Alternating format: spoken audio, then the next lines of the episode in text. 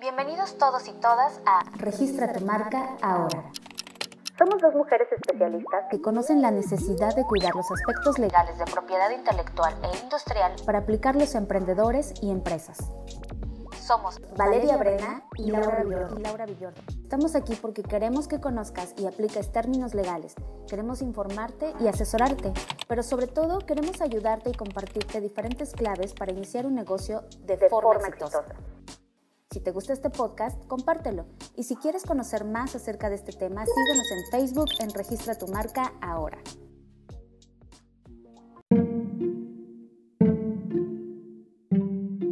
¿Qué tipo de cosas pueden protegerse mediante la ley de derecho de autor?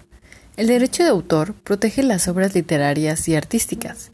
Es preciso considerar estos conceptos en un sentido muy amplio.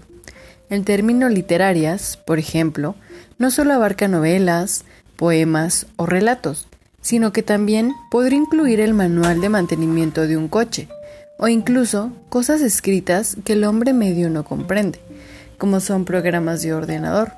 De hecho, la clave de esta expresión es la palabra obras.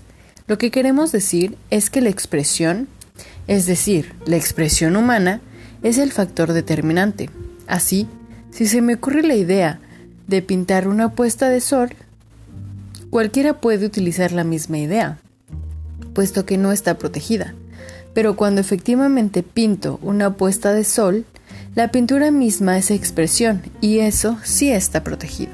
Por eso, es importante que protejas todo tipo de obras que hayas creado.